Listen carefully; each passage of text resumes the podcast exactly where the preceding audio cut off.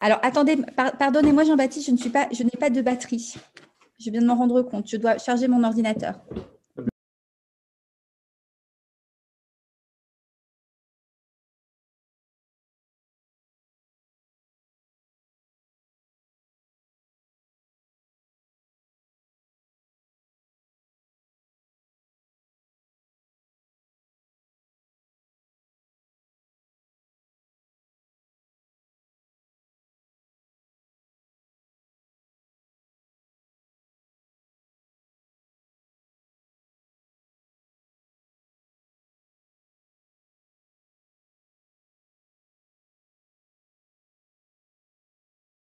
La réunion de ce jour à l'analyse qui doit paraître en librairie euh, prochainement de l'enquête Violence et rapports de genre de l'INED, dite euh, euh, enquête Virage, conduite en 2015 par l'INED.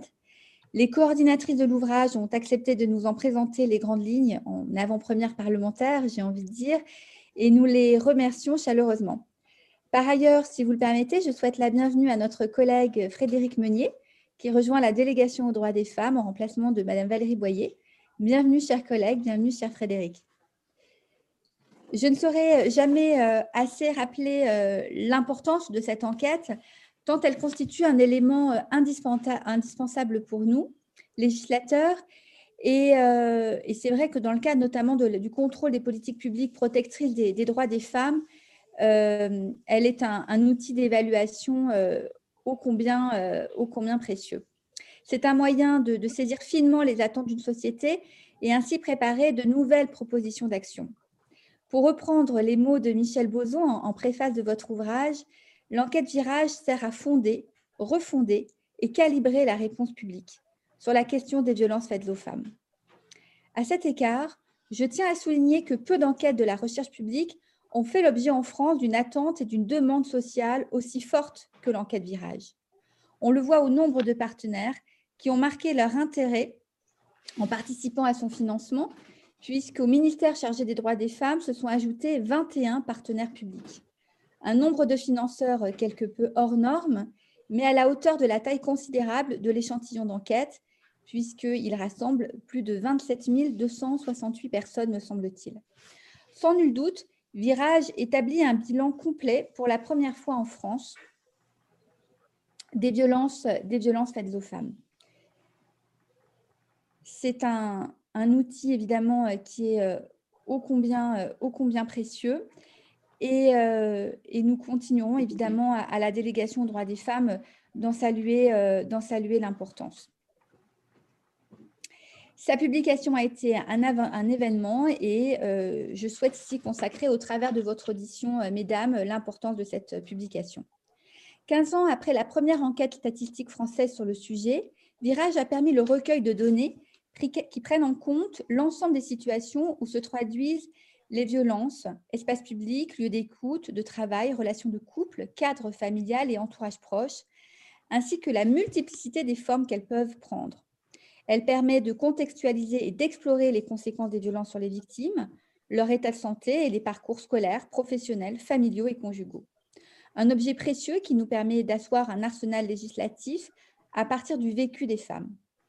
Car Virage participe à politiser le privé et l'intime en objectivant les violences subies par les femmes. Les identifier, les nommer, les dénoncer, c'est évidemment la voie pour les combattre et c'est ce sur quoi nous travaillons au sein de l'Assemblée nationale. Cette audition s'inscrit évidemment également dans la suite des nombreux travaux que nous avons consacrés à, la lutte contre les violences faites aux femmes, avec, pour n'en citer que quelques-uns, notre livre blanc sur les violences conjugales, adopté ici euh, il y a un peu plus d'un an, l'engagement des membres de la délégation également sur la proposition de loi visant à protéger les victimes des violences conjugales de, mesdames, Mme Couillard et de M. Gouffier-Chat, les travaux de Mme Fiona-Lazare sur les féminicides et son projet de résolution, ou encore nos tables rondes consacrées à l'impact de la crise sanitaire qui ont notamment porté sur la question des violences conjugales en période de confinement.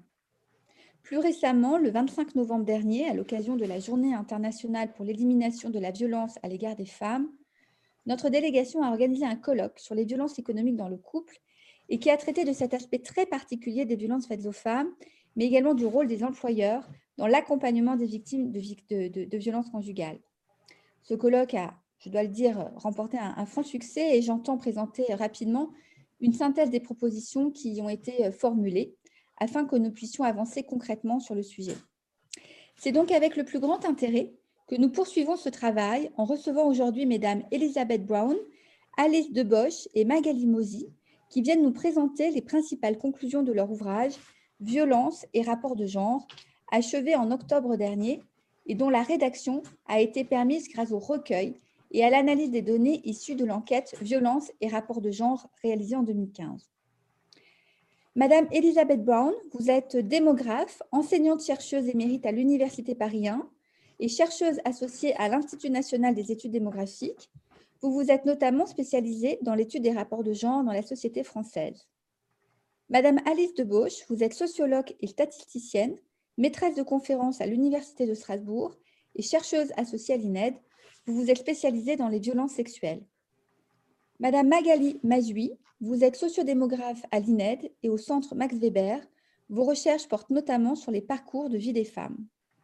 Aux côtés de Madame Christelle Hamel, sociologue et chargée de recherche à l'INED, vous constituez toutes les trois l'équipe de conception, de coordination et d'exploitation de l'enquête Virage qui rassemble les travaux, rappelons-le, de 22 chercheurs.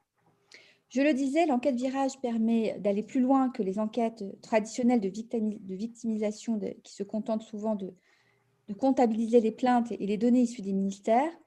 La, définition même du terme de violence au cœur de votre ouvrage va d'ailleurs au-delà des catégories délictuelles et pénales et comme violence toute atteinte à l'intégrité physique et morale, toute volonté pour l'un de dominer l'autre par l'humiliation, la dévalorisation, le harcèlement, avec pour finalité de le soumettre. Un tel postulat de départ permet d'établir des analyses sociologiques précises sur les différents contextes de violence et dans les différents espaces de vie des personnes.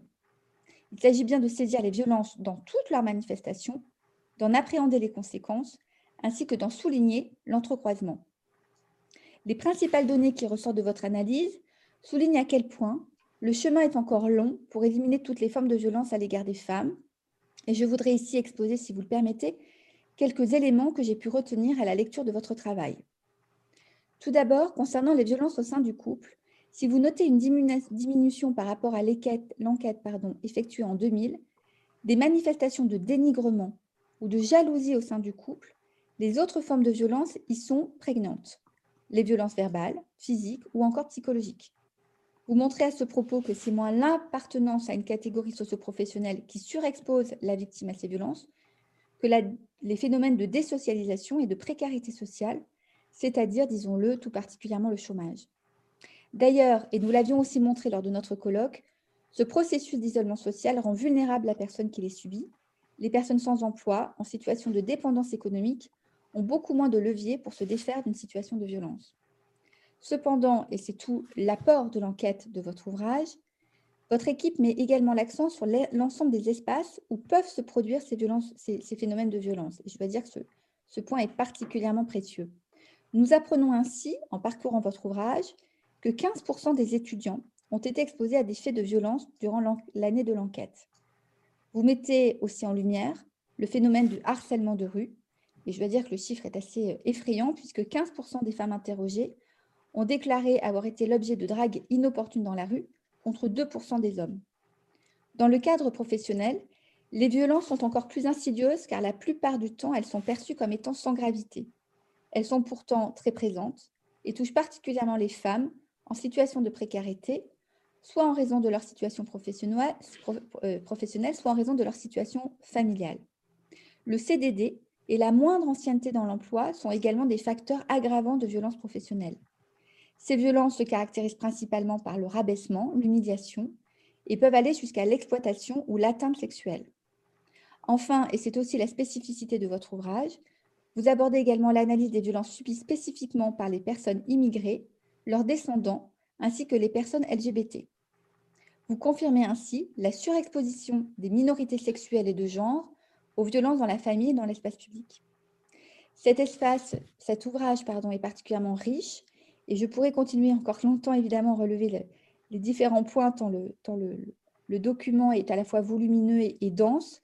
Mais je vous cède immédiatement la, parole afin que vous puissiez euh, développer votre travail et nous en présenter les principales conclusions et recommandations. Madame Brown, peut-être pour commencer? Je vous en prie. Bonjour Mesdames, Messieurs. Euh, je vais donc euh, vous rappeler les principaux points de la construction du projet Virage et puis ensuite nous vous rappellerons euh, un certain nombre de résultats. donc, merci de nous avoir auditionnés aujourd'hui sur les résultats de cette nouvelle enquête sur les violences de genre et nous allons vous en présenter les résultats. Ici, vous voyez la couverture de l'ouvrage qui est consacré euh, à l'ouvrage collectif hein, qui est consacré à ces résultats. Euh, donc, le projet Virage a été un projet de long terme qui a été porté par l'unité genre, sexualité et inégalité de l'INED et exécuté par un groupe pluridisciplinaire de chercheuses et de chercheurs avec un très gros financement des pouvoirs publics, vous l'avez déjà dit, Madame euh, 21 ou 22 partenaires, des euh, organismes dépendants du pouvoir politique central et d'autres dépendants des pouvoirs politiques euh, locaux, euh, la ville de Paris, les conseils généraux par exemple, mais surtout évidemment les ministères, les organismes de recherche, la CNAF. Un partenariat a été établi dès le début et maintenu avec les associations spécialisées dans la lutte contre les violences. Et ce projet de longue durée euh, s'est déroulé entre 2011, mais la date, l'année d'élaboration du projet scientifique, jusqu'à 2020, la sortie de l'ouvrage collectif, en passant par euh, trois bonnes années euh, de recherche et de financement, de conception du questionnaire et euh, d'exécution des tests. L'année 2015 a été euh, donc consacrée à l'enquête sur le terrain et euh, depuis cette année-là, depuis la fin 2015, tous les chercheurs et chercheuses ont procédé à l'analyse, à la publication et à certaines restitutions publiques des résultats. Euh, alors, pour nous, nos axes de recherche sont les suivants. Euh, comme vous l'avez déjà dit, Madame la Présidente, les violences sont une réalité protéiforme, euh, formée de violences verbales, psychologiques, économiques, administratives, physiques ou sexuelles. Et les différents, leurs impacts diffèrent selon les contextes dans lesquels elles s'expriment aux études, dans le travail, dans les espaces publics, dans les relations euh, avec un conjoint ou une conjointe ou un ex ou une ex-conjointe, et dans la famille et l'entourage proche. Euh, un de nos objectifs principaux était d'établir des typologies et des situations de violence selon le degré de gravité, le cumul, la répétition, l'ancienneté des faits, et de faire ainsi ressortir la diversité des situations euh, des personnes victimes selon le sexe, donc dans une perspective de genre, pour adapter la prévention et l'accompagnement à chacun des contextes et aux expériences différenciées de la violence, donc dans une perspective intersectionnelle. Euh, parmi nos repères théoriques, deux repères importants l'un euh, emprunté à Jalna Mer, euh, qui l'a énoncé en 1977, c'est que la violence est une forme de contrôle, est une forme importante de contrôle social des femmes. Et le deuxième, c'est le continuum des violences, qui a été concept qui a été forgé par Liz en 1984 à propos des violences sexuelles mais qui s'applique bien sûr à toutes les formes de violence, qu'elles soient psychologiques, physiques ou sexuelles. Donc, euh, ces deux concepts nous euh, marquaient euh, très fermement notre position dans la lignée de l'enquête enquête nationale sur les violences faites aux femmes en France, réalisée en l'an 2000. donc, nous avons voulu actualiser les résultats de l'enquête. Donc, l'enquête virage se, se compose d'un volet principal et de trois volets complémentaires. Le volet principal a consisté à interroger un échantillon représentatif de la population résidant en ménage ordinaire et en France métropolitaine, population âgée de 20 à 69 ans. La collecte a eu lieu de février à novembre 2015 euh, sous forme d'entretien par téléphone euh, d'une heure en moyenne, mené par les 67 enquêtrices et 43 enquêteurs de l'Institut spécialisé de sondage euh, MV2. les personnes interrogées sont au nombre de un peu plus de 27 000, comme vous l'avez déjà dit, soit environ 15 000 femmes et 12 000 hommes. Les trois volets complémentaires qui ont été euh, réalisés exclusivement par Internet le volet LGBT en direction des populations lesbiennes, gays, bisexuelles et transsexuelles, le volet virage victime euh, qui a consisté à interroger des personnes ayant eu recours aux aides d'une association, euh, pardon, qui ont eu recours au service d'une association d'aide aux victimes de violences, et enfin le volet virage université en direction de la population étudiante. Par la suite, euh, dans les années 2016 euh, et suivantes, euh, des enquêtes très semblables ont eu lieu en Outre-mer, à la Guadeloupe, à la Martinique, à la Réunion, et vous pouvez consulter les principaux résultats de ces enquêtes sur le site Virage d'Homme de l'INED. Alors, les informations recueillies euh, donc dans le questionnaire se structurent de la manière suivante. D'abord, les caractéristiques sociodémographiques de la personne enquêtée, euh, éventuellement de son conjoint et de ses enfants, euh, une partie qui dure 25 minutes. Ensuite, l'état de santé, l'état de santé perçu et objectif de la personne. Ensuite, on passe aux parties sur les violences vécues dans les 12 derniers mois précédant l'enquête, dans le cadre des études, au travail, dans les espaces publics, dans la vie conjugale, c'est-à-dire dans les relations avec un ou une conjointe, un ou une ex-conjointe et ou petits amis. Hein. Euh, et la dernière partie, elle est consacrée aux violences dans la vie entière, subi au sein de la famille et de l'entourage proche, dans la scolarité, au travail, dans les espaces publics et une, une fois encore dans la vie conjugale, dans les relations avec un partenaire ou euh, un ex-partenaire ou petit ami. Donc, euh, mes collègues vont prendre le relais pour euh, vous proposer des résultats dans les différents espaces de vie. Et d'abord, Magali, sur les violences dans l'espace conjugal. Merci Madame Bonne. Madame Mazui, je vous en prie. Oui, bonjour à toutes et tous. Merci Madame la Présidente et merci euh, Elisabeth.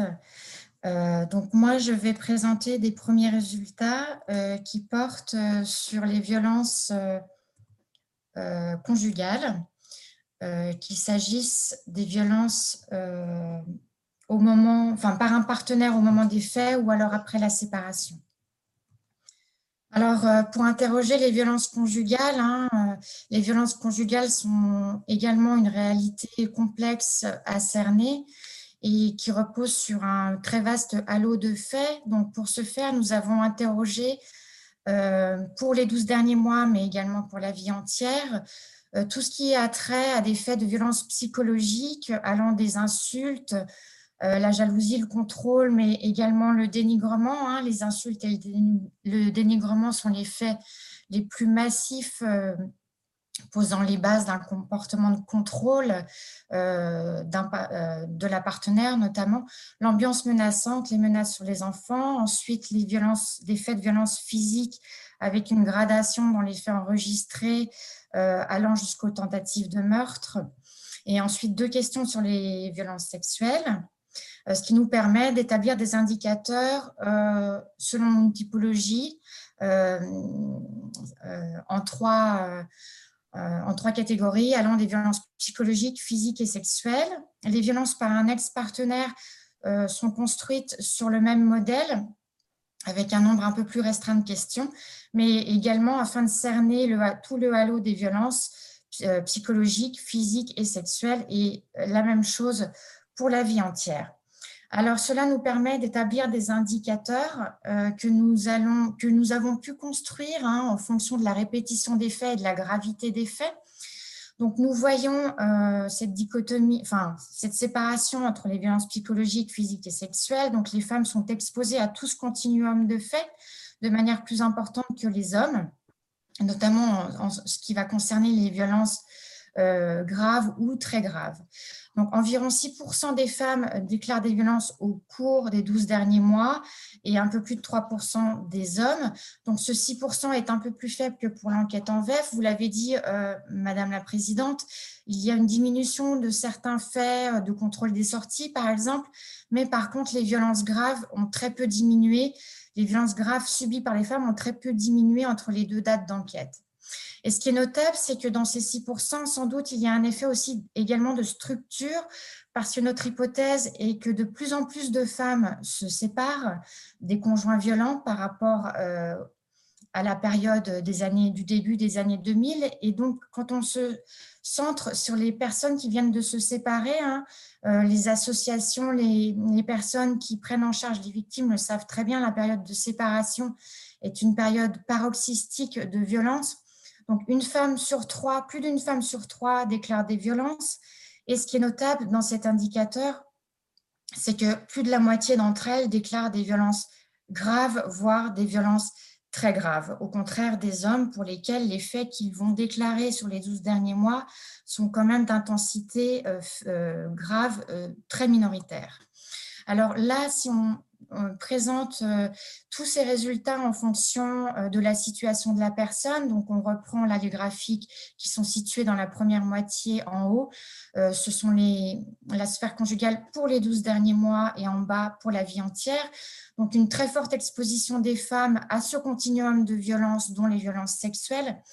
Plus de 30%, déclarent des faits psychologiques, en période de séparation, ce sont les barres du milieu en haut pour les femmes et des violences également par les ex, euh, avec là encore euh, ce halo de situations de violence, y compris des violences sexuelles, ce qui signifie que euh, déjà la séparation ne signifie pas l'arrêt des violences et que les hommes persistent à croire que les femmes sont disponibles sexuellement étant donné que la violence sexuelle perdure.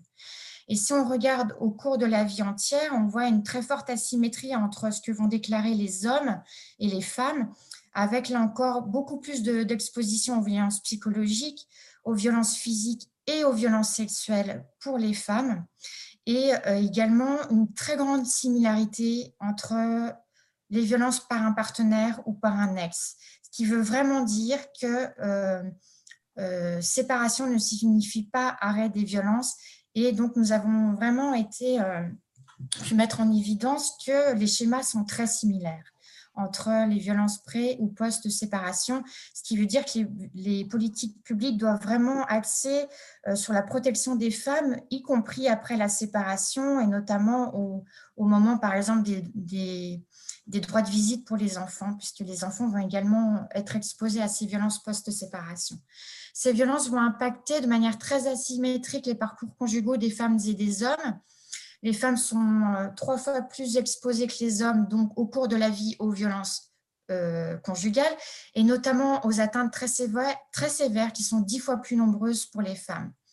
Alors que selon euh, leur parcours, les hommes vont être exposés entre 1 et 3% à des faits de violence conjugale, les parcours vont très fortement varier pour les femmes.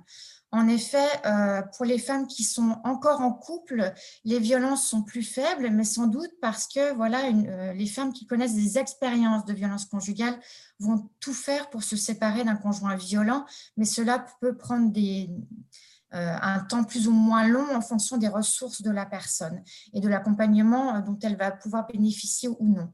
Et donc, on voit une fréquence plus que doublée pour les femmes qui ne sont plus en couple avec notamment plus de 11% d'entre elles qui vont déclarer euh, des violences et même 12% pour celles qui ont vécu euh, plusieurs fois en couple. Donc, ce qu'on peut dire pour les femmes victimes qui ne sont plus en couple et qui elles se sont séparées à des âges assez tardifs, mais euh, cette, séparation, cette vie hors couple est durable. Elles sont plus âgées, plus précaires, avec sans doute euh, euh, des, une moindre euh, et une conjugalité précoce. Elles ont également plus d'enfants, non pas parce que, parce que la violence est plus forte, mais parce que les conditions sociales dans lesquelles elles sont les amènent à avoir moins de ressorts de sortie de violence et donc une durée passée en, en situation de violence sans doute plus longue. En tout cas, ce qu'il faut retenir, c'est que les, séparations sont sans doute plus fréquentes qu'à l'époque de l'envef et que ces femmes mettent à distance pour certaines une, partie d'entre elles de manière assez longue la conjugalité. Les répercussions multiples euh, euh, les répercussions sont multiples pour les femmes et notamment la peur. Alors, euh, on parle de continuum d'affect également. Hein. Euh, il y a un impact très fort. Les femmes vont déclarer de la colère, de la peur, la honte, la tristesse, la déprime, la sexualité perturbée. Hein. On connaît très bien euh, la corrélation entre santé reproductive des femmes et violence avec euh, des grossesses non désirées, voire des IVG, et une sexualité perturbée sur le long terme. La peur d'une nouvelle relation et dans une moindre mesure des difficultés économiques, des déménagements, euh, et des difficultés au travail. Mais ce qui est très marquant, hein, et cette asymétrie est vraiment très forte, c'est le sentiment d'avoir peur en étant chez soi qui va croître avec le niveau des violences, alors qu'au contraire, les hommes déclarent très très rarement avoir peur euh, seuls chez eux. Alors euh, maintenant, en ce qui concerne la dénonciation, les femmes parlent très souvent des violences qu'elles vivent et elles font des démarches, mais nous allons voir que ces démarches sont très peu auprès des autorités. Euh, donc, pour les deux, tiers, euh, les deux tiers des femmes vont parler des faits subis au cours des 12 derniers mois. Hein. donc, c'est bien des violences récentes par un conjoint ou un ex-conjoint. Et plus les actes vont être graves, plus ils vont être dénoncés, sans doute euh, pour le, des raisons d'administration de la preuve. Hein. et de moindre prise en compte des violences psychologiques qui sont moins visibles. les violences sexuelles restent celles qui sont le moins dénoncées euh, sans doute du fait de la honte et du discrédit de pouvoir euh, parler de ces violences perpétrées par un, conjoint avec lequel parfois on est encore au moment, au moment où on va essayer de les dénoncer. Par contre, au cours de la vie conjugale, donc pour des faits plus anciens, euh, les, faits sont très souvent dénoncés, 8 fois sur 10. Hein. plus de 80% des actes subis sont dénoncés, y compris les violences sexuelles, ce qui veut dire qu'il y a sans doute une diminution du sentiment de honte. Les, confidents restent cantonnés euh, au cercle proche. La circulation de la parole peine à dépasser le cercle familial ou, amical. Euh, les, les, excusez-moi, les professionnels de santé vont constituer le deuxième type d'interlocuteur, mais néanmoins beaucoup plus rarement que le cercle proche, euh, sans doute là encore du fait du crédit accordé, à la parole des victimes. Les démarches au pénal, on le sait, hein, sont relativement minoritaires. On le voit là sur ces deux graphiques qui sont assez marquants, puisque euh, les plaintes sont très minoritaires et au sein de ces plaintes, les condamnations sont encore trop rares.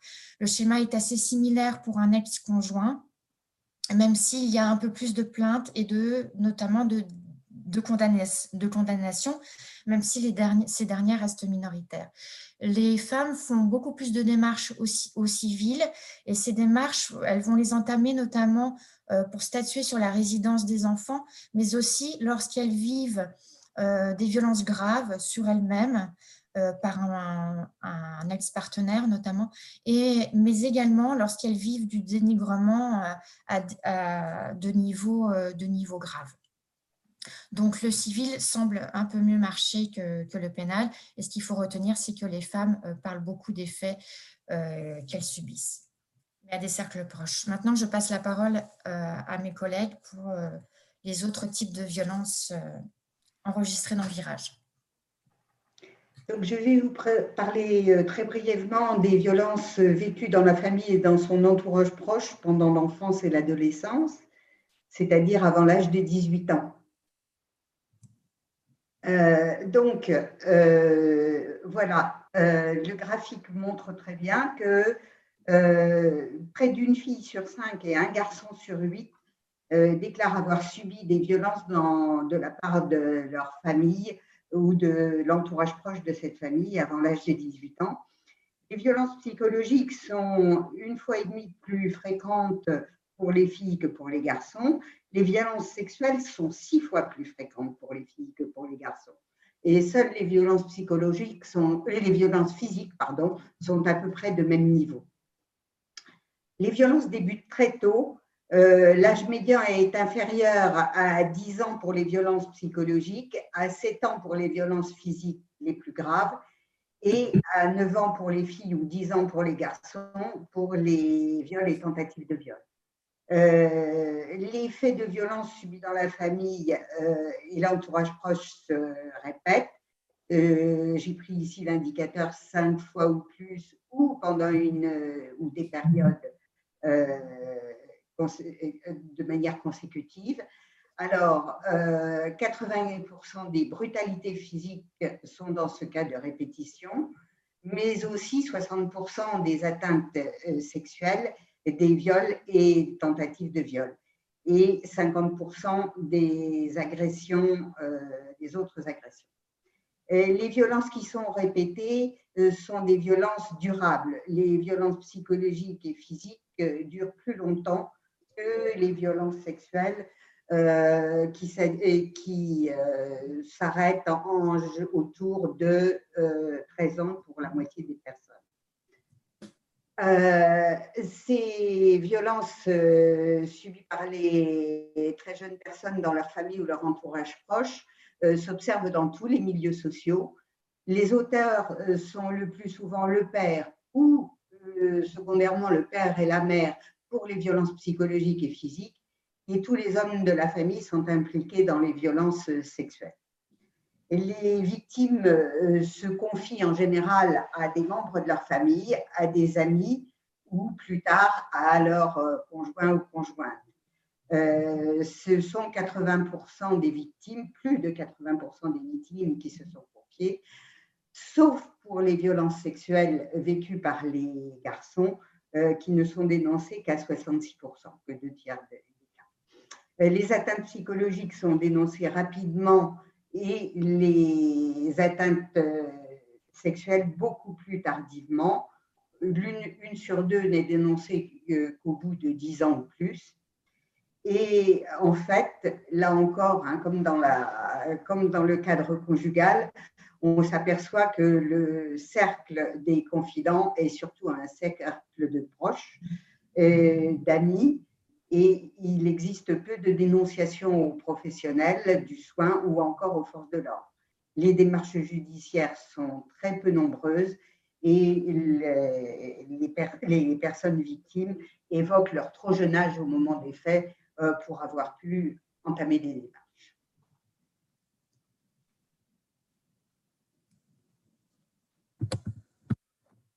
Je vais prendre la parole. Euh, je vous remercie euh, pour l'invitation. Euh, donc, je vais vous présenter là encore assez rapidement les principaux résultats sur les violences au travail.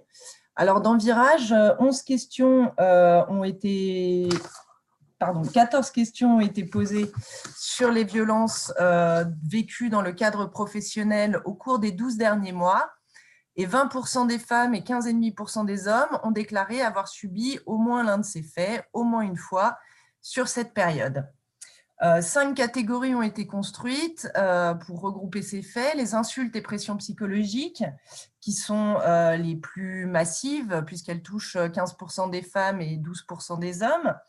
Les atteintes à l'outil de travail, qui arrivent en deuxième dans l'ordre de la fréquence les violences euh, physiques qui sont euh, moins fréquentes euh, pour les femmes comme pour les hommes et qui, contrairement à ce qu'on observe dans les autres espaces, concernent légèrement plus souvent les femmes que les hommes.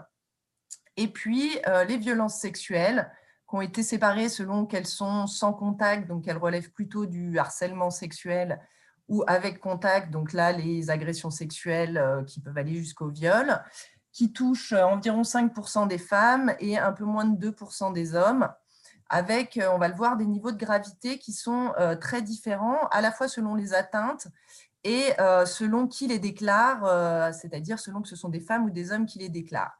Alors, pour les insultes et les pressions psychologiques et les atteintes à l'activité de travail, c'est environ une violence sur deux qui est considérée comme grave ou très grave, légèrement plus souvent par les femmes que par les hommes. Les violences physiques sont celles qui sont euh, estimées les plus graves, hein, dans 6 cas sur 10 par les femmes et dans 7 cas sur 10 par les hommes. Et puis, si on s'intéresse aux violences sexuelles, hein, c'est ce que je disais, on voit que les, niveaux de gravité sont assez divergents euh, selon le sexe. Alors, pour les violences sexuelles sans contact, donc plutôt les, formes de harcèlement sexuel, euh, elles sont jugées graves dans 4 situations sur 10 par les femmes et dans 3 situations sur 10 par les hommes. Et pour les violences sexuelles avec contact, donc les attouchements, euh, les agressions sexuelles et les viols, c'est une femme sur deux qui les considère comme graves ou très graves, contre seulement un homme sur 10. Donc, on perçoit ici euh, des, différences de, perception des faits auxquels sont exposés les femmes euh, et les hommes, euh, en plus des, écarts entre les fréquences à, laquelle ils sont vécus. Alors, les, principales caractéristiques de ces violences dans le cadre professionnel, donc là encore, il s'agit de, faits multiples, souvent cumulés et souvent répétés. Hein, 8 personnes sur 10 qui déclarent un fait en déclare soit un autre, soit un fait qui a été euh, répété sur la période. Elle touche euh, davantage les personnes les plus jeunes et davantage les personnes en situation de précarité économique ou sociale, et notamment euh, les femmes chefs de famille monoparentales. Alors, il y, a, la précarité économique qu'on va, aussi, qu'on va repérer notamment à travers l'usage du, du, CDD et les situations précaires en termes de contrat on, remarque d'un autre côté que euh, les fonctionnaires, les femmes cadres supérieures ou professions intermédiaires sont aussi euh, plus exposées euh, que les autres, peut-être en raison d'une dépendance différente à la carrière, à la hiérarchie. Alors, comme pour les autres violences, on y reviendra, les violences au travail produisent des états de santé fortement dégradés, et puis, euh, si on s'intéresse à qui les commettent, on va, on va retrouver des supérieurs hiérarchiques, des collègues, mais aussi, euh, ce qui était moins attendu, des, acteurs externes, en particulier pour les violences physiques et sexuelles, donc des usagers, euh, des clients, des personnes qui, qui passent dans le, dans le milieu professionnel, mais qui n'y appartiennent pas nécessairement. Les auteurs sont principalement des hommes pour euh, revenir là encore sur la, parole et les démarches, on remarque ici aussi que les femmes, comme les hommes, dénoncent massivement ces violences. Euh, elles se confient à leurs collègues, à leurs proches, beaucoup plus rarement aux instances institutionnelles, même si l'information est transmise à la hiérarchie euh, dans cette situation sur 10, sans que cela ait d'effet sur la situation dans un grand nombre de cas. Euh, on a voulu aussi dans, Virage interroger spécifiquement les violences dans les études. Euh, c'était euh, important pour nous, c'est un objet de, préoccupation aussi de la part des pouvoirs publics. Et on a profité de l'enquête pour mettre en place un dispositif innovant, original, puisque les étudiants et les personnes les plus jeunes sont les plus difficiles à joindre dans les enquêtes classiques par téléphone. Euh, notamment parce qu'ils naviguent entre euh, résidence universitaire et domicile parental. Et euh, pour mieux connaître les, violences qui sont vécues donc, par les étudiants, et en particulier les étudiants de, de moins de 20 ans, puisque l'enquête par téléphone s'adressait aux personnes de 20 à 69 ans, on a mis en place quatre enquêtes spécifiques par Internet auprès de quatre universités partenaires, Paris 1, Paris 7, Brest et Strasbourg. Alors, comme vous l'avez euh, remarqué, 16% hein, euh, des étudiantes et 15% des étudiants de l'échantillon euh, national ont déclaré au moins un fait de violence au cours des 12 derniers mois. On avait, comme pour le travail, enfin, on avait quasiment les mêmes questions que pour, que pour les violences dans la sphère professionnelle, avec 13 questions. ce qui est intéressant, c'est de voir que les proportions de personnes qui déclarent un fait de violence augmentent fortement dans les échantillons universitaires, euh, de 26 à 35 des, femmes euh, interrogées dans ces enquêtes et de 20 à 25 des hommes euh, pour ces, pour ces enquêtes spécifiques, ce qui peut être dû d'une part au plus jeune âge des personnes qu'on interroge dans, ces enquêtes et aussi au fait d'une diffusion spécifique par Internet qui a pu favoriser les réponses de personnes particulièrement concernées. Alors pour les femmes, les situations de violence sont pour près de la moitié du harcèlement sexiste et sexuel, des atteintes euh, et des agressions sexuelles modérées et dans un certain nombre de cas euh, graves avec euh, des agressions sexuelles, des viols et des tentatives de viol. Les violences psychologiques modérées sont l'autre moitié des situations vécues par les femmes, les atteintes physiques étant assez rares en ce qui les concerne. Pour les hommes, donc les étudiants, on observe une, grande différence hein, dans les formes auxquelles ils sont exposés. Plus de une situation de violence sur deux qu'ils nous rapportent correspond à des atteintes psychologiques modérées, mais aussi des atteintes physiques modérées ou graves et des atteintes psychologiques graves. Euh, il faut noter que près d'un étudiant sur dix euh, rapporte des violences physiques modérées ou graves euh, dans le cadre de ses études. Ils sont moins souvent que les femmes exposées à du harcèlement sexiste ou des agressions sexuelles. Alors, quelles sont euh, là aussi les, principales caractéristiques euh, de ces violences? Euh, Alors, tout d'abord, les, auteurs qui diffèrent fortement selon les situations de violence. Alors là encore, il s'agit majoritairement d'auteurs masculins.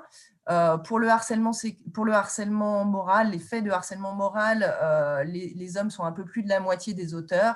Pour les violences sexistes et sexuelles, ils sont la très grande majorité. Euh, les étudiants sont souvent auteurs de ces, violences psychologiques hein, dans 8 situations sur 10 et euh, ils agissent souvent en groupe. Ils sont également auteurs d'environ la moitié des violences à caractère sexuel. On a euh, remarqué aussi une proportion relativement importante de professeurs ou de personnel administratif mis en cause dans les situations de harcèlement sexiste et sexuel. Et enfin, comme dans le cadre du travail, des personnes extérieures à l'université, euh, sont souvent mentionnés comme auteurs des atteintes et agressions sexuelles les plus graves. Euh, un, trait important de, ces violences, c'est que ce sont des violences qui s'inscrivent dans la durée, qui se répètent hein, aussi, mais qui, euh, pour 4 victimes sur 10, ont commencé depuis plus d'un an et qui n'avaient cessé que dans une situation sur trois au moment de l'enquête. Elles ont là aussi des conséquences importantes sur la vie étudiante et personnelle, avec notamment un sentiment d'isolement pour les victimes de violences psychologiques, un état de santé fortement altéré avec des problèmes de fatigue, de perte de mémoire qui ont euh, une conséquence directe sur la qualité des études avec fréquemment un arrêt des études, des changements d'orientation ou des phénomènes d'échec.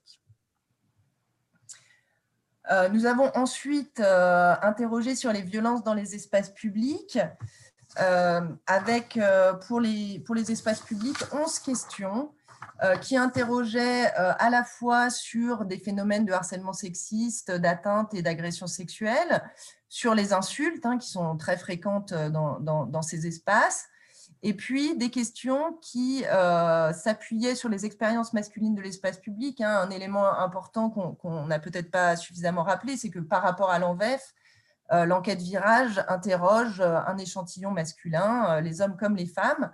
Et donc, pour caractériser ces expériences masculines des espaces publics, on a interrogé la participation à des bagarres et aux affrontements physiques. Et puis, nous avions également, comme dans l'envers, des questions sur les agressions physiques dans ces espaces publics. Alors, ce sont des violences massives, hein, vous l'avez souligné, 25% des femmes qui déclarent au moins un fait au cours des 12 derniers mois, dont 8% au moins un fait grave, et 14% des hommes euh, au moins un fait, donc 4% au moins un fait grave. Comme dans les autres espaces, euh, la forme des violences auxquelles sont exposées les femmes et les hommes diffère fortement. 15% euh, des femmes qui ont vécu une situation de drague, mais encore 5% des phénomènes de harcèlement et d'atteinte sexuelle et certaines, plus rares, des violences sexuelles graves, donc viols et agressions sexuelles. Euh, du côté des hommes, on remarque que 4% euh, ont été exposés à des violences physiques, hein, 4 fois plus que les femmes, et 6% à des insultes. Euh, donc là encore, plus fréquemment que les femmes, ils sont là aussi moins souvent exposés que les femmes aux violences sexistes et sexuelles. Donc, Contrairement euh, aux stéréotypes euh, classiques des, agressions vécues par les femmes dans les espaces publics, on est loin de l'agression de nuit dans un parking euh, désert. Hein. Les, violences que nous relatent les femmes sont des violences du quotidien, dans des lieux fréquentés régulièrement, le plus souvent la journée et très souvent en présence de témoins. Ce sont des violences qui sont marquées par les rapports sociaux, qu'elles soient déclarées par les femmes ou par les hommes. Elles touchent davantage les plus jeunes, dans les grands centres urbains, elles vont, euh, pour les femmes comme pour les hommes, concerner davantage les populations LGBT et celles dont l'apparence n'est pas conforme aux stéréotypes de genre. il s'agit pour les femmes, on les interrogeait sur les motifs pour lesquels elles pensaient avoir vécu ces violences. Il s'agit très majoritairement de violences à caractère sexiste, parce qu'elles étaient des femmes, parce que l'auteur voulait affirmer sa force, son pouvoir ou sa virilité. Et euh, ce sont des violences pour les hommes, euh, souvent liées à l'origine ou à la couleur de peau, au milieu social réel ou supposé, à la religion réelle ou supposée, donc à des motifs euh, discriminatoires dans les espaces publics avec une surexposition des descendants de migrants et des personnes LGBT. Alors très rapidement, en, première conclusion, on voulait revenir sur les violences sexuelles qui sont les violences transversales qui euh, ont fait l'objet d'une première publication en, 2016 et euh, donc, vous l'aurez vu, qui faisait l'objet de, trois questions, alors deux dans le cadre conjugal, de trois questions dans tous les espaces de vie. Ça nous a permis d'estimer de, le, le, nombre de victimes exposées à des agressions sexuelles, des viols et des tentatives de viol chaque année. 580 000 femmes de 20 à 69 ans qui subissent au moins une agression sexuelle et 197 000 hommes avec un nombre bien supérieur de viols et d'agressions sexuelles graves pour les femmes. Au cours de la vie, ce sont 14,5% des femmes et 4% des hommes qui ont vécu au moins une agression sexuelle, plus de la moitié dans les espaces publics et pour une femme sur trois dans la famille et l'entourage proche. Les viols et tentatives de viol concernent 4% des femmes et 0,6% des hommes. Un grand nombre de viols et tentatives de viol vécus par les femmes se produisent dans le cadre du couple, des relations avec un ex ou dans la famille et l'entourage, et pour les hommes, plus d'un viol ou tentative de viol sur deux dans le cadre de la famille. Elle débute très tôt, euh, près de la moitié des viols, tentatives et agressions euh, ont, été, euh, ont débuté avant 14 ans pour les femmes et 62% pour les hommes. Et il s'agit de 80% des faits vécus dans la famille et dans l'entourage qui débutent avant les 14 ans pour les femmes comme pour les hommes. Alors, en conclusion de ce, de, ce, rapide panorama, les femmes sont victimes de violences sexuelles dans tous les espaces de vie, tout au long de la vie. Pour les hommes, ces violences vont se concentrer dans l'enfance et l'adolescence et dans le cadre familial et l'entourage. On perçoit ici euh, une différence qui finalement se retrouve pour toutes les formes de violence, à savoir ce continuum qu'on observe pour les femmes entre les formes de violence, euh, entre les espaces de vie, entre les âges de la vie, hein, qui, durent bien, bien plus tard que pour les hommes, avec davantage de cumul, et qui vont euh, altérer euh, les parcours euh, de vie des femmes. Quelques, quelques, commentaires sur ce qu'on vous a présenté. Vous l'avez noté, l'ouvrage comporte des chapitres sur les populations LGBT, migrantes et descendantes, et sur la santé. On n'a pas pu les développer aujourd'hui, mais évidemment, il s'agit d'éléments très importants. Et puis, une conclusion euh, globale hein, par rapport à toutes ces analyses sur la parole des victimes et leur démarche. Euh, de nombreuses, de très nombreuses victimes parlent des violences vécues, euh, presque toutes les formes de violence, légèrement moins des violences sexuelles que des autres formes, mais qui engagent peu de recours, pas beaucoup plus que ce qu'on observait dans l'ENVEF, malgré, hein, il faut le saluer, le renforcement important de l'arsenal législatif. Alors, les, trois axes euh, qui, nous semblent importants, c'est développer la prévention, notamment auprès des plus jeunes. Hein. On a vu à quel point ces, violences débutent tôt. Euh, les outils de détection euh, qui sont mis en place par les associations sont aussi importants pour que les personnes qui sont exposées puissent les détecter. On, pense ici, par exemple, aussi aux phénomènes de, de, contrôle et de dénigrement qui ont été fortement euh, qui ont été fortement médiatisés, mis en scène euh, depuis, depuis l'ENVEF et dont on note qu'ils euh, sont légèrement moins souvent déclarés depuis, depuis cette première enquête et que aussi les femmes qui sont exposées à ces comportements se séparent, les plus jeunes se séparent plus tôt que ce qu'on observait dans, dans l'ENVEF. Donc il est important de, de soutenir ces, dispositifs, les diffusions des numéros d'aide aux victimes, la prise en charge spécialisée et puis systématiser la formation des professionnels qui sont des acteurs très importants dans cette détection euh, des violences et puis dans l'aide qu'ils peuvent fournir aux, victimes, hein, la police, la justice, mais aussi surtout les personnels de santé et les travailleurs sociaux qui ont euh, des relations privilégiées avec, euh, avec les femmes et avec leur, leur intimité. Je vous remercie de votre écoute. Merci vivement, mesdames, pour cette présentation efficace parce qu'elle est très synthétique et en même temps, elle permet en effet de relever les, points les, plus, les plus importants, je dirais, de, cette étude.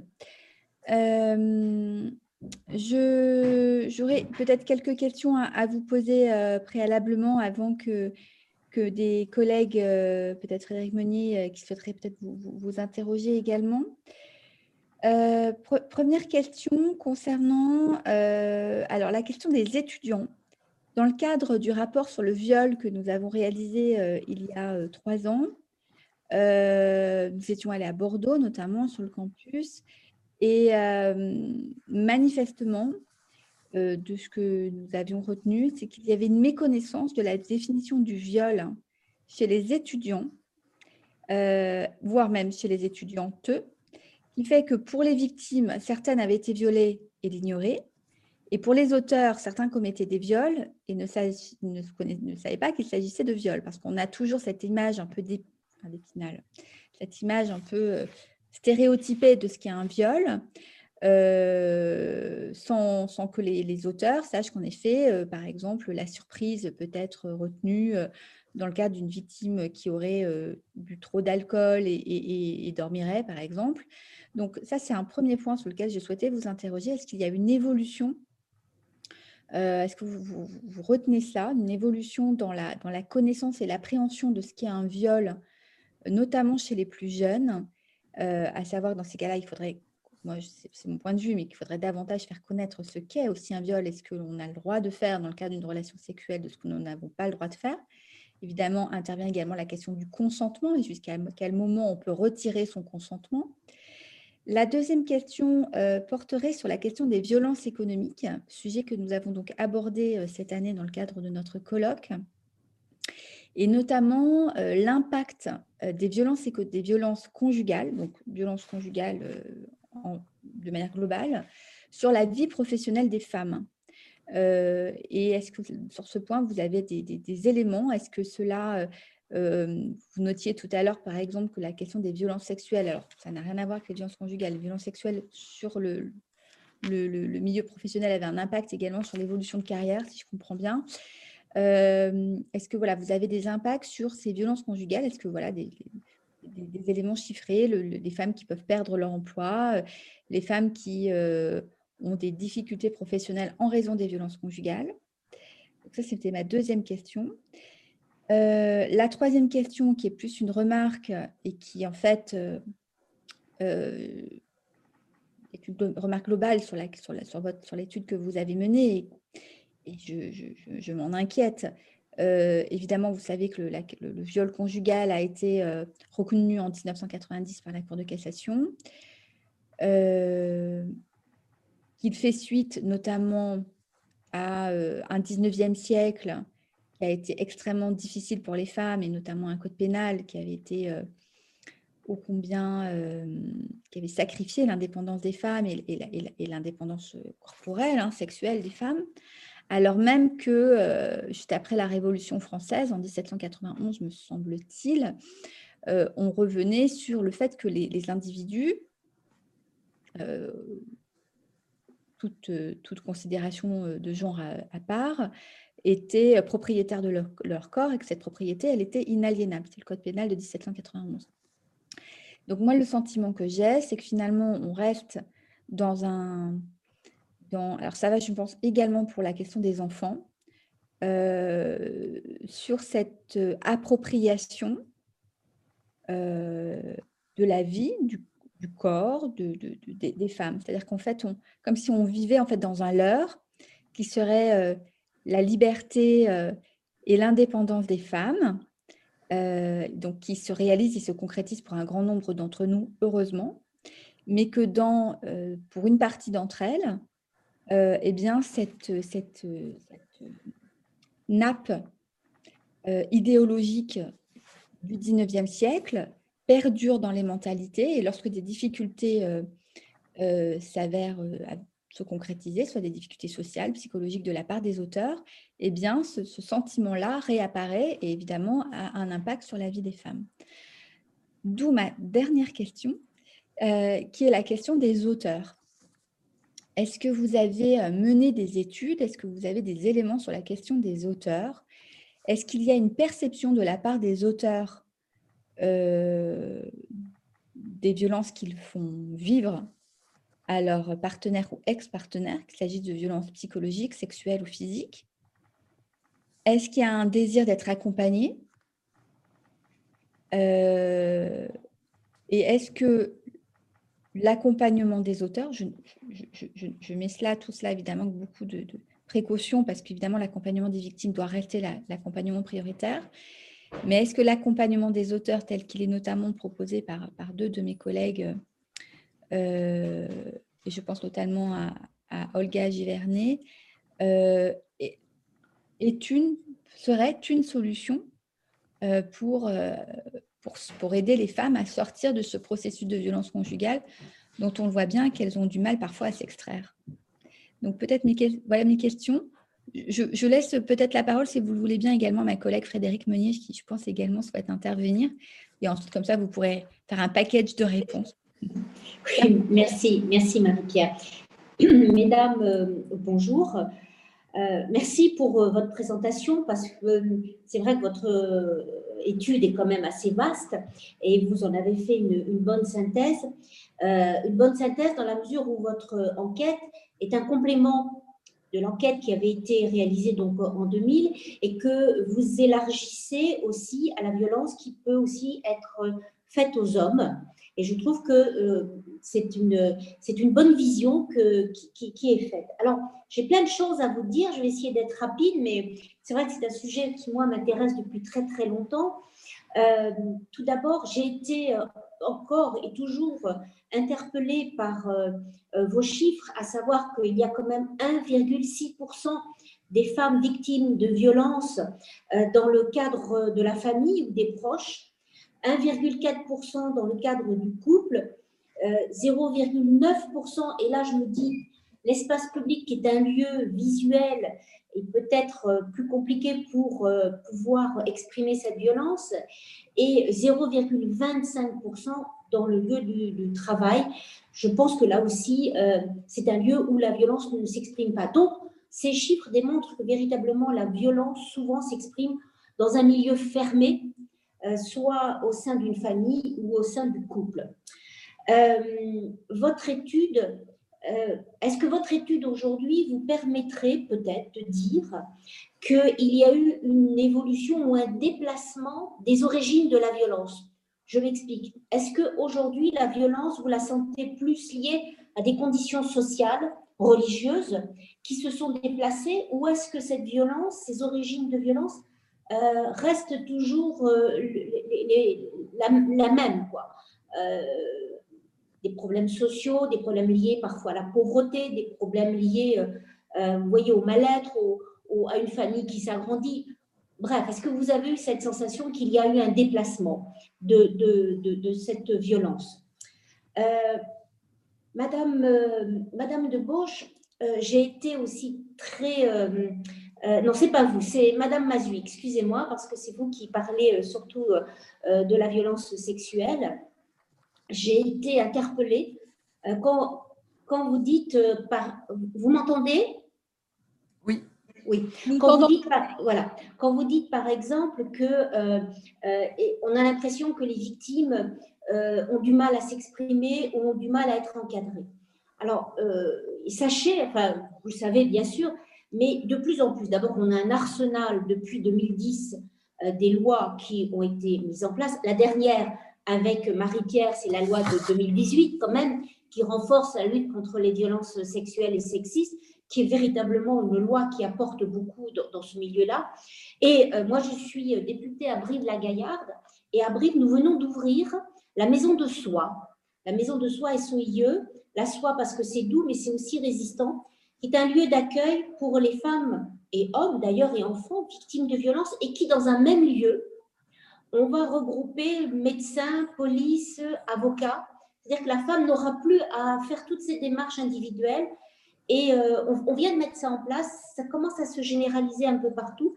Et véritablement, je pense qu'aujourd'hui, il y a des réponses faites à la femme. Je rejoins Marie-Pierre euh, quand elle dit euh, ben, peut-être qu'il n'y a pas assez d'informations. Je crois que c'est ça Parce que là, pendant le confinement, on a quand même mis des, numéros qui étaient des numéros d'urgence que moi j'ai fait afficher dans les grandes surfaces, où j'ai demandé au directeur de grandes surfaces d'afficher. Donc véritablement, il y a, je crois aujourd'hui, des, des, des signes importants pour pouvoir informer et protéger la femme. En tant qu'avocate, je reconnais que quand une femme vient vous voir parce qu'elle est victime de violence, c'est très difficile aussi parfois de sortir la femme de ce milieu de violence. On met parfois aussi tout un arsenal juridique en place, des référés, tout ce genre des requêtes.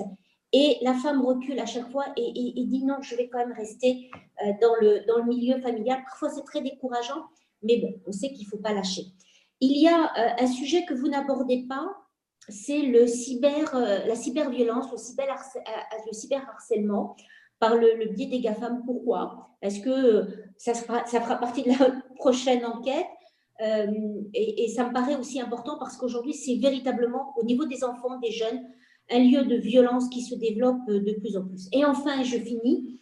Euh, mesdames, quelle serait, selon vous, la proposition qui vous paraîtrait essentielle aujourd'hui et immédiate, qui n'a pas été mise en place pour limiter ces violences? J'ai fini, je vous écoute. Merci en tout cas. Merci beaucoup Frédéric. Mesdames, je vous laisse euh, pour répartir la parole.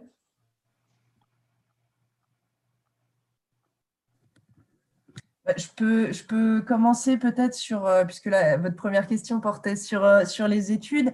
Et puis finalement, c'est une question euh, qui est assez transversale à, votre intervention et, à celle de Frédéric Meunier, puisque voilà, c'est en fait la question de la détection hein, que j'ai évoquée en fin, d'exposé, de, la définition, de la façon dont on perçoit les violences. c'est quelque chose qui est très central dans, dans l'ensemble de nos résultats. On constate par exemple que dans les espaces publics, les femmes les plus jeunes euh, déclarent plus de violences, à la fois parce qu'elles y sont plus exposées, mais aussi euh, parce qu'elles vont considérer que certains faits sont inadmissibles et constituent des violences, euh, là où les femmes plus âgées ont été socialisées avec ces violences qui relevaient des, comportements normaux et vont moins souvent les dénoncer. alors, on n'a pas d'éléments, nous, on n'a pas d'éléments, nous, du tout pour pour, avoir, pour savoir ce que, ce que les personnes perçoivent des, des définitions, est-ce qu'elles les connaissent. Euh, je, rejoins par ailleurs votre, votre constat. Hein. effectivement, euh, on, observe que bien souvent, les, femmes comme les hommes ne connaissent pas la définition du viol. Et c'est pour ça d'ailleurs que dans notre méthodologie, on n'utilise pas les termes de viol ou d'agression sexuelle. on décrit des faits euh, on leur dit, est-ce que quelqu'un vous a forcé à des rapports sexuels, a tenté euh, de vous forcer à ces rapports? Est-ce que quelqu'un vous a fait subir des attouchements du sexe ou vous a forcé à en faire? Et d'ailleurs, pour, tenir compte de, ces expériences vécues par les plus jeunes, mais aussi par les garçons, on avait ajouté une question sur les pratiques sexuelles imposées, les autres pratiques sexuelles imposées, c'est-à-dire des choses que les gens ne qualifieraient pas naturellement de rapports sexuels, mais qui relèvent euh, de la violence sexuelle et qui bien souvent euh, sont, des viols. Et puis, pour arriver, nous, à nos estimations, euh, on avait une, une, grille de description des actes extrêmement précise qui était lue par les enquêteurs et qui permettait aux victimes de ne pas avoir à nommer les actes qu'elles avaient vécus. Est-ce qu'il s'agissait voilà, d'une fellation forcée, d'un rapport sexuel vaginal forcé? Enfin, les enquêteurs détaillaient de manière extrêmement précise ces actes. Euh, ce qui nous a permis, nous, euh, dans un second temps, de, détailler et puis de, réattribuer euh, les déclarations des, unes et des autres dans les catégories juridiques.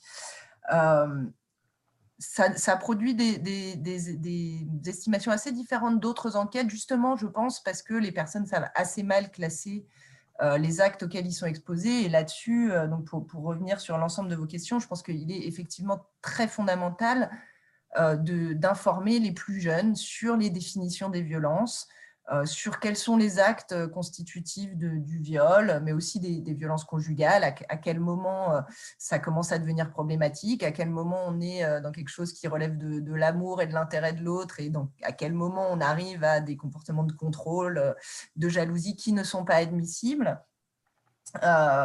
voilà, donc je pense que cette question de, la formation des plus jeunes, de la perception, de la définition de l'information, euh, c'est ce qui me semble le plus, le plus important. Euh, peut-être je finis très rapidement sur le, sur le cyberharcèlement. C'est effectivement quelque chose euh, qui, qui, nous frappe hein, quand, on, quand on discute avec les victimes. Au moment de la réalisation du questionnaire 2011-2012, le, phénomène arrivait tout juste dans, dans la lumière. On, on est peut-être passé un peu à côté. Et puis, Surtout, euh, c'est un phénomène qui est massif pour les plus jeunes et notre échantillon s'intéresse aux personnes de, 20 à 69 ans euh, qui sont dans une moindre mesure euh, confrontées à, ces phénomènes. Je pense que, à cet égard, une enquête auprès des, plus jeunes, des, moins de 20 ans, montrerait des choses très intéressantes de ce côté-là et serait importante à mener. Euh, si, je peux me permettre de rebondir sur euh, les remarques d'Alice. Alors effectivement, on ne capte pas le cyberharcèlement en tant que tel euh, parce que, comme l'a dit Alice, ça, ça, commençait à se développer au niveau des comportements eux-mêmes et au niveau de, des analyses qu'on pouvait en, faire euh, au niveau académique. Mais néanmoins, euh, les femmes, les jeunes femmes, enfin les jeunes sont surexposés, notamment aux violences conjugales. Et ce qui est marquant quand on analyse leurs réponses, c'est les comportements de contrôle. Ça va se faire beaucoup au niveau des comportements de contrôle. Donc, sans doute parce que les jeunes couples mélangent leur sociabilité amicale au sein d'un même couple, mais sans doute aussi de la fait du fait de la croissance de ces moyens de contrôle euh, par Internet, par les réseaux sociaux, etc. Et ça, c'est quelque chose qu'on peut mettre quand même en évidence avec les données euh, de l'enquête. Euh, si je peux me permettre de continuer, effectivement, sur les, les cumuls des violences, dans, la conclusion de l'ouvrage, on a abordé cette question euh, des cumuls. Hein. On sait que euh, des violences dans un espace peuvent faire écho à des violences dans un autre espace, et notamment les violences dans l'enfance euh, créent des parcours quand même où on a une surexposition à la violence. Et effectivement, quand on déclare des violences au travail, si vous regardez dans l'ouvrage page 492, vous aurez des éléments sur les cumuls des violences on voit qu'effectivement, euh, quand on, déclare des violences dans la sphère professionnelle, on en déclare également beaucoup plus euh, dans la sphère euh, conjugale. Les taux, les taux sont doublés, voire plus. Donc ça, c'est un premier élément de, de comparaison. Et puis, ce qu'on sait par ailleurs, c'est que les du coup, c'est que, enfin, ce qu'on voit aussi dans, la situation de violence conjugale, j'ai beaucoup parlé de, des répercussions en termes d'affect, mais on voyait aussi un chiffre qui était important, c'était 40% euh, déclarent euh, un déménagement. Donc, effectivement, les violences économiques, les violences matérielles, les, vont se répercuter sur toute la sphère de vie de, de la personne, parce qu'effectivement, si on est obligé de changer de travail ou que ça altère la qualité au travail et qu'on est obligé de déménager, c'est tout un équilibre à la fois économique et à la fois matériel qui s'en trouve perturbé. Et euh, notamment les questions d'itinérance résidentielle, pour le coup, sont également euh, importantes et mériteraient d'être un peu plus investiguées. Euh, après, sur la question du déplacement, euh, pour ma part, mes collègues pourront prendre la parole après sans doute. Je, n'ai pas vraiment l'impression qu'il y a un déplacement. On le voit euh, dans le couple, les violences graves n'ont pas vraiment diminué. Alors, il y a une diminution du contrôle des fréquentations, par exemple, mais sans doute parce que les femmes sont plus indépendantes au niveau économique qu'au moment de l'envers et que du coup, euh, il y a un peu un équilibrage euh, des pouvoirs, notamment lorsqu'on a une indépendance au niveau professionnel et économique. Mais par contre, les violences sont toujours des rappels à l'ordre, hein, et c'est ce qu'on c'est ce qu'on, enfin, c'était notre postulat et c'est ce qu'on présente en introduction, c'est-à-dire que euh, les violences constituent des formes exacerbées des rapports de pouvoir et donc rappel à l'ordre de genre, mais aussi rappel à l'ordre hétérosexuel, comme l'a expliqué Alice Debauche, avec une surexposition des populations LGBT et euh, également des populations migrantes ou, issues des migrations pour ce qui est des violences dans les espaces publics, euh, par exemple. mais ce qu'on peut voir effectivement, c'est que, et là on l'a très bien vu en période de confinement, les moments où les victimes vont avoir moins de chances de pouvoir se sortir d'une relation de violence vont effectivement exacerber la violence. On voit une hausse des, signalements au 39-19, euh, que ce soit pendant le premier confinement, mais également pendant le deuxième confinement. Donc effectivement, le contexte social joue, euh, notamment en termes d'exacerbation de la violence, mais aussi euh, pour permettre aux victimes de se sortir de la situation de violence. Voilà, je peux passer la parole à mes collègues pour les autres questions ou pour d'autres suggestions. Madame Brown, je ne sais pas si vous souhaitez, ou Madame Debauche. Alors, moi, je, peux peut-être euh, revenir, euh, enfin, plus exactement aller très rapidement à la dernière euh, question de Madame Meunier sur la proposition essentielle que nous pourrions faire. Bah, nous en avons déjà discuté longuement entre nous hein, et je pense que globalement, l'arsenal juridique existe, euh, que, ce soit pour tous les types de violences, mais euh, ce sont les moyens matériels de le mettre, euh, de, le mettre en application qui manquent. des moyens matériels et humains, hein, je dirais. on en a quelques exemples très précis. Hein. par exemple, à l'université, les missions euh, égalité de l'université euh, sont confiées à des personnes qui ne bénéficient pas ou, très peu des charges de leur tâche par ailleurs. Euh, et ça, c'est vrai aussi dans les entreprises, par exemple. Hein. Hum, c'est vrai dans tous les cadres, effectivement.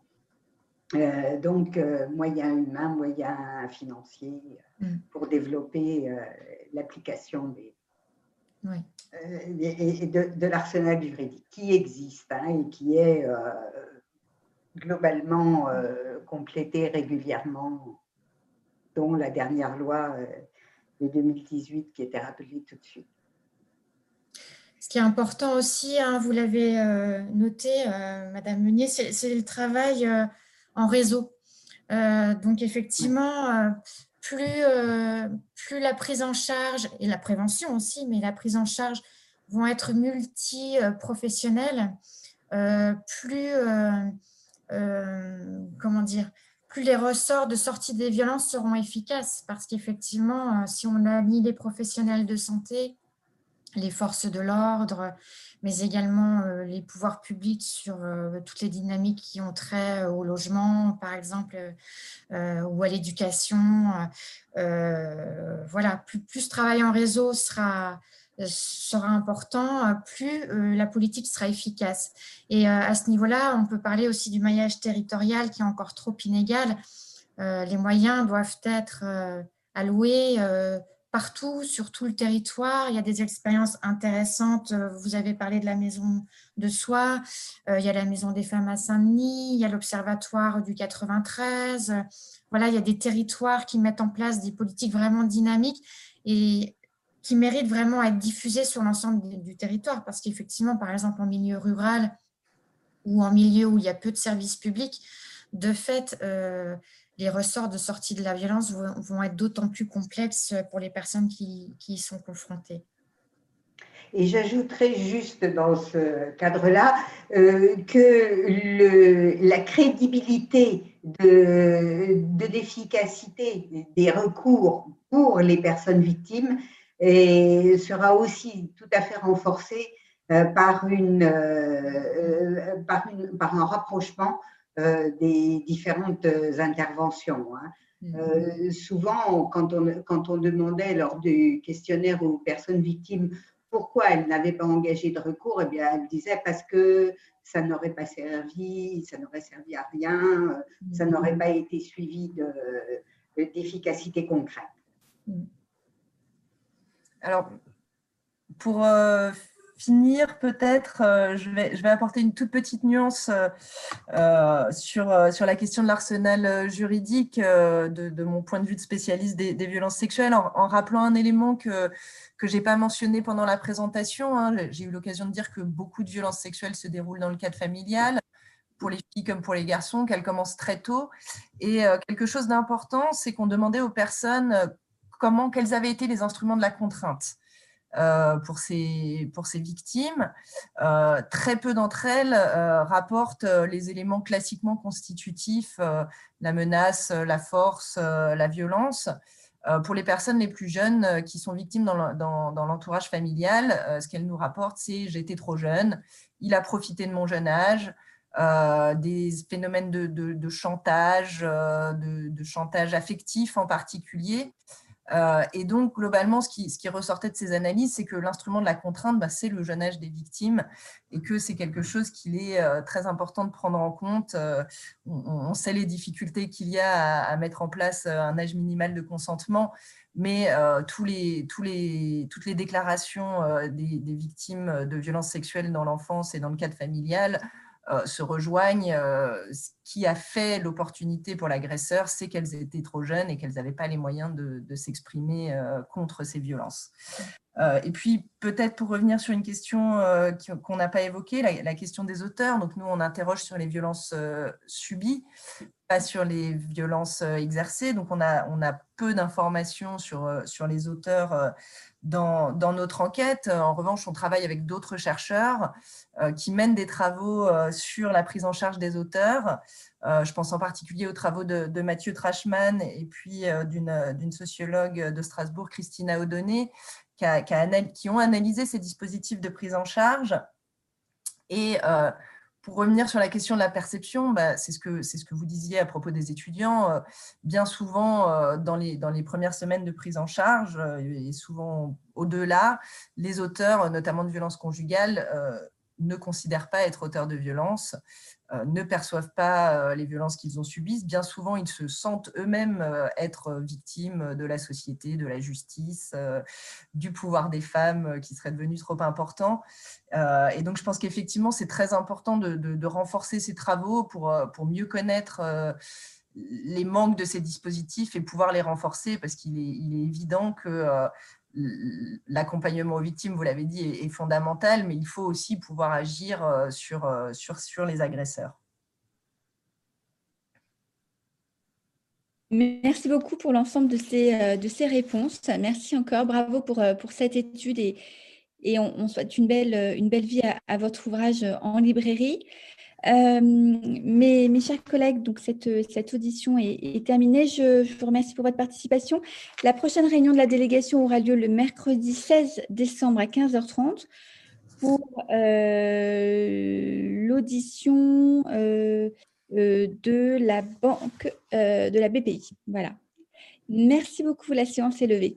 Au revoir. Merci. Merci beaucoup. Au revoir.